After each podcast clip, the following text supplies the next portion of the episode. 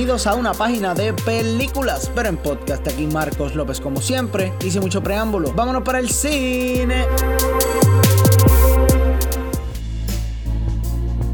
Mi gente, espero que todo el mundo esté bien, todo el mundo esté chilling y miren, esto está heavy. El 15 de marzo el gobierno de Puerto Rico presentó una orden para que se cerrara todo en la isla, mi gente. Muchos lugares están operando en horarios limitados, en capacidades limitadas, muchos lugares están completamente cerrados y uno de estos lugares obviamente que es el cine. Pero en verdad no vamos a hablar del coronavirus, porque si quieres escuchar algo del coronavirus, prende cualquier canal de noticias y ahí van a estar hablando del coronavirus 24/7. Y eso pues hay que distraerse, hay que empezar en otras cosas. Muchas personas no están trabajando, o sea que se van a quedar en sus casitas porque no pueden salir, o sea, muchos lugares están cerrados. Así que qué mejor momento de ponerte al día en series y películas que están en los streaming service, Netflix, Hulu, Disney Plus, Amazon Prime, entre otros. Así que esta semana que estemos así, que no vaya a cine, que no hayan películas nuevas así para ver, vamos a estar hablando de diferentes películas clásicas, nuevas que salgan en los diferentes streaming service, par de cositas. Hay una página de películas para rato, o sea que no nos vamos a quedar down. Y vamos a empezar con Netflix, una película para reírnos, para distraernos. Y es una película que cuando iba a salir causó mucha controversia. En el 2013 se anunció una película que el concepto principal era el asesinato del líder de Corea del Norte, Kim Jong-un. Sobra decir que el crew estaba un poquito en hacer esta producción y estos anuncios debido a que Corea del Norte es un país bastante reservado. Y estos básicamente actúan contra cualquier persona, corporación, lo que sea que afecte contra su imagen y contra su seguridad.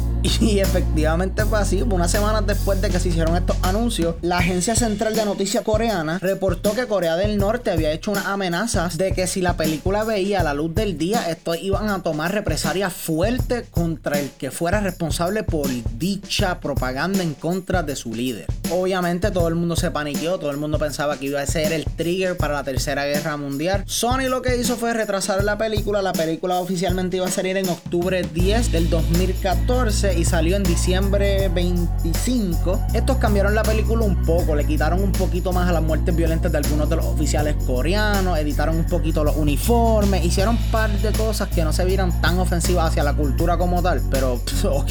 Pero ahora conociendo un poquito de la historia detrás de la película y conociendo lo que vamos a hacer durante las próximas por lo menos dos semanas, solo hace falta contestar una preguntita. The Interview, ¿vale la pena? Para los que no saben, The Interview es un filme de comedia acción dirigido por Seth Rogen y Evan Goldberg y es protagonizado por James Franco, Seth Rogen y James Weaver. Y esta película narra la historia del anfitrión de un programa para chismes y su productor cuando estos son contactados por el gobierno coreano para hacer una entrevista a Kim Jong-un, el líder de Corea del Norte, quien no es un fanático del programa de chisme, quien lo diría. Vamos a empezar con la química entre Seth Rogen y James Franco, la cual es magnífica, mi gente. O sea, esta química carga la película completa. Me encanta que son súper diferentes uno del otro. Claro, tienen las cosas suyas en común, como siempre. Pero Seth Rogen es el que todo el tiempo está, mera, vamos a picharle las cosas ya de farándula, vamos a hablar de cosas serias, vamos a hablar de cosas importantes, relevantes. Pero James Franco todavía quiere entrevistar a Nicki Minaj, quiere entrevistar a Kim Kardashian, quiere entrevistar a todos esos íbaros que por alguna razón la gente le encanta y eso vende como pan caliente.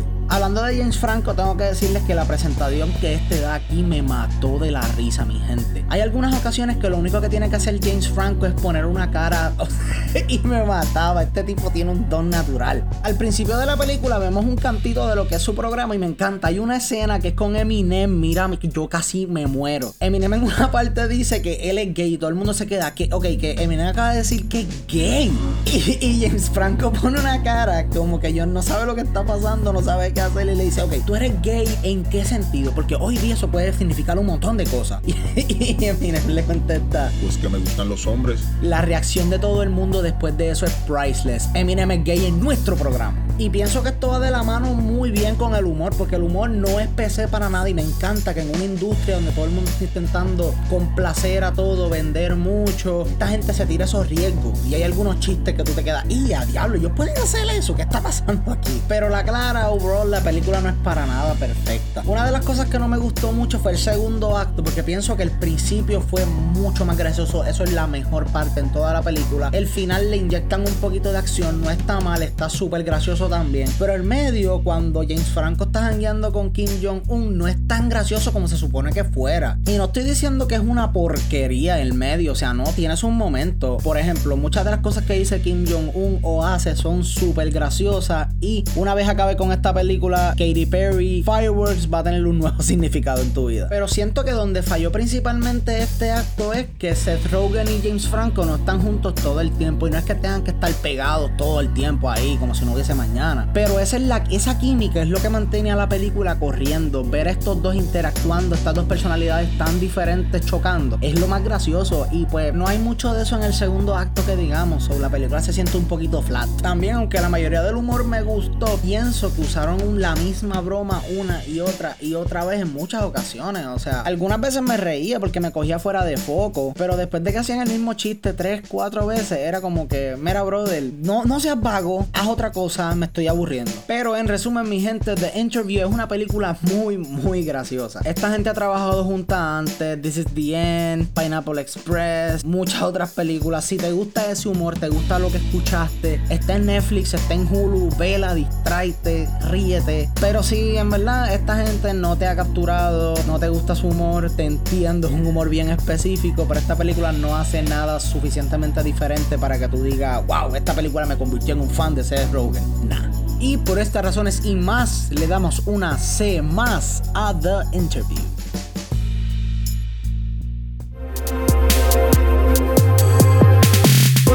Ha sido todo por el programa de hoy. Espero que se lo hayan disfrutado. A mí me gustó mucho hablar de esta película. En verdad es bien estúpida, es bien graciosa. Se la recomiendo. Bueno, ya se lo dije. Como siempre, si quieren contactarme, no duden en escribirme a mi email que es a una página de películas a gmail.com. Allí a la orden. Y contactarnos en las redes sociales como PD Película, que estamos en todos lugares. Estamos en Facebook, MySpace, Instagram, Twitter. Si lo tienen, estamos ahí. Hasta la próxima.